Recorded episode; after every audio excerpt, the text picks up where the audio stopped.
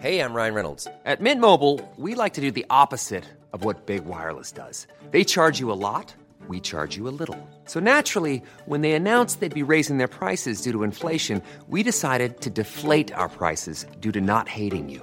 That's right. We're cutting the price of Mint Unlimited from $30 a month to just $15 a month. Give it a try at mintmobile.com slash switch. $45 upfront for three months plus taxes and fees. Promo rate for new customers for limited time. Unlimited more than 40 gigabytes per month. Slows. Full terms at mintmobile.com. Heraldo Podcast, un lugar para tus oídos. Noticias del Heraldo de México.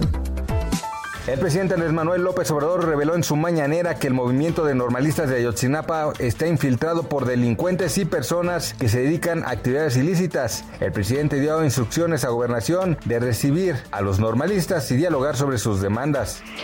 Antes de empezar la mañanera, el presidente envió un mensaje a la presidenta de Honduras, Xiomara Castro, quien contrajo COVID-19. También dijo que la presidenta tiene mucho respaldo popular por delante y lamentó no poder asistir a su toma de protesta.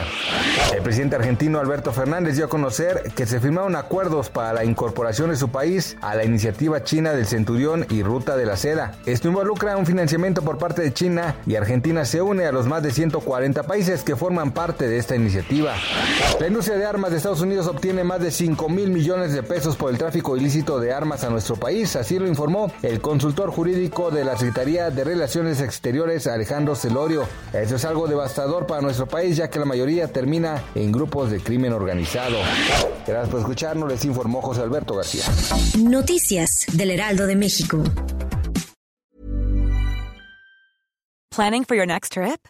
Elevate your travel style with Quince. Quince has all the jet setting essentials you'll want for your next getaway, like European linen, premium luggage options, buttery soft Italian leather bags, and so much more. And is all priced at 50 to 80% less than similar brands.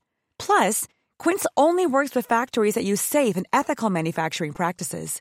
Pack your bags with high-quality essentials you'll be wearing for vacations to come with Quince. Go to quince.com/pack for free shipping and 365-day returns.